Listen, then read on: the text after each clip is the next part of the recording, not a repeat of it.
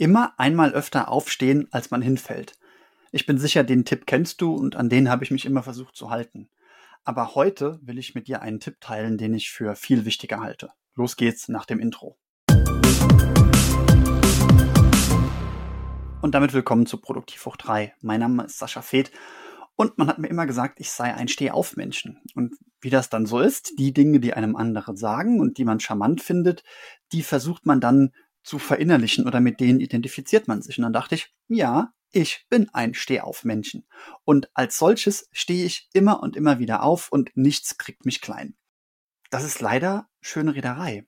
Und also bevor ich diese schöne Reederei erkannt habe, habe ich auch ganz viele Beispiele in meiner Biografie gefunden, wo ich dachte, hey, Sie haben recht, ich bin schon so oft hingefallen und trotzdem immer wieder aufgestanden.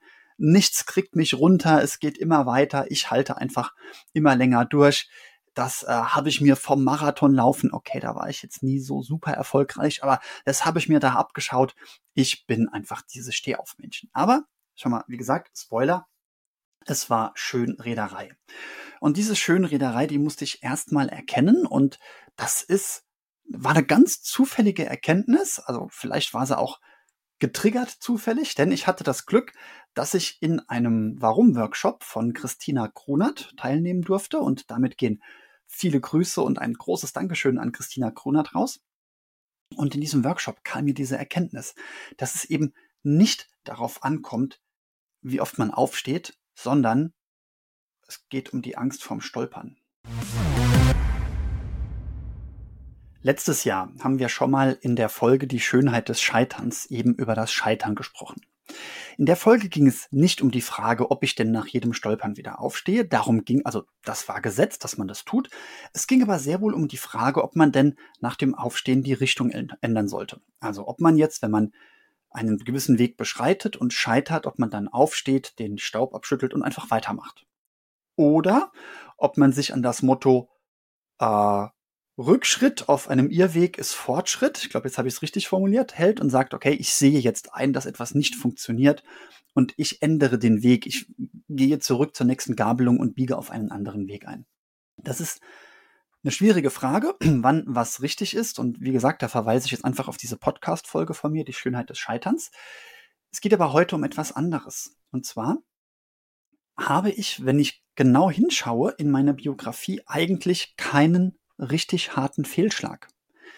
Natürlich waren da Dinge dabei, die hätte ich lieber aus meiner Biografie getilgt. Ja, ich habe was draus gelernt, aber wenn du mich damals gefragt hättest, können wir die Zeit ein paar Tage zurückdrehen und das wäre nie passiert, hätte ich gesagt, ja, bitte, lass uns das tun.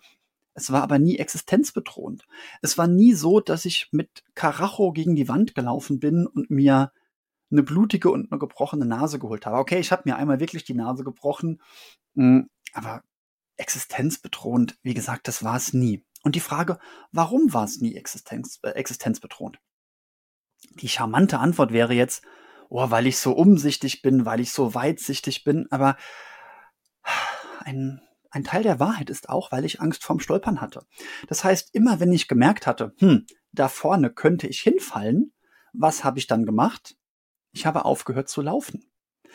Man könnte sogar sagen, in manchen Extrembeispielen habe ich aufgehört zu laufen und habe mich hingesetzt. Und dann bin ich wieder aufgestanden. Klingt seltsam, ist aber ernst gemeint. Und überprüf doch mal deine eigene Biografie. An welcher Stelle hast du einen Rückzieher gemacht, kurz bevor es entscheidend wurde? An welcher Stelle bist du mit erhobenem Haupt aus einer Situation heraus und hast dich noch einigermaßen gut gefühlt, weil du mit erhobenem Haupt daraus bist, weil du deinen Stolz nicht verloren hast, weil du, ja, weil du nicht wirklich gescheitert bist.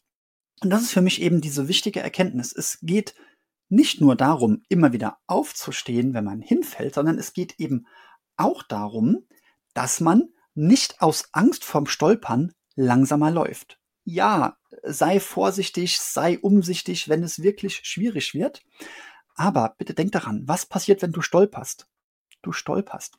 Vom Stolpern stirbt man nicht. Was passiert, wenn du dir beim Stolpern eine Schramme holst? Dann kleb ein Pflaster drauf und wart ein paar Tage. Ich denke, du kannst das Risiko sehr gut einschätzen und ich denke, wenn du ehrlich zu dir selbst bist, dann kannst du auch für dich einschätzen, an welcher Stelle du aus der puren Angst vorm Stolpern, aber nicht wegen der Konsequenzen des Stolperns langsamer gelaufen bist. Und an der Stelle würde ich sagen, lauf weiter. Also immer einmal schneller rennen, als man gehen würde und immer einmal mehr aufstehen, als man hinfällt. Und dann, der Rest ist Durchhaltevermögen. Dann kann es einfach sein, dass es ein weiter Weg ist, dass du zäh bleiben musst, dass du dranbleiben musst. Ich habe in einem ähm, englischsprachigen Podcast, ich glaube, er heißt Do the Brave Thing, das ist ein großartiger Podcast, gehört, ich müsste eigentlich von großartigen Podcasts wissen, wie sie heißen, oder? Hm. Äh, den Satz gehört, wenn man dir sagt, versuche etwas erst gar nicht, weil ganz viele scheitern. Also wenn man dir sagt, es ist unmöglich, dann hör mal genauer hin, ja, dann lohnt es sich genauer hinzuhören. Wenn man dir aber sagt, oh, die Chancen stehen gegen dich, dann kann es auch sein, dass die Chancen deshalb gegen dich stehen, weil es so viele andere gab, die sich nicht getraut haben zu rennen und die nicht durchgehalten haben. Und in dem Moment, wo du dich traust zu rennen und die Angst vor einem Kratzer durch das Stolpern verlierst, in dem Moment hebst du deine Erfolgschancen ganz stark an. Und vielen Dank, Christina, dass du mir zu dieser Erkenntnis verholfen hast. Ich musste jetzt 40 Jahre alt werden, um das einzusehen. Das ist äh, schockiert mich nachträglich ein bisschen.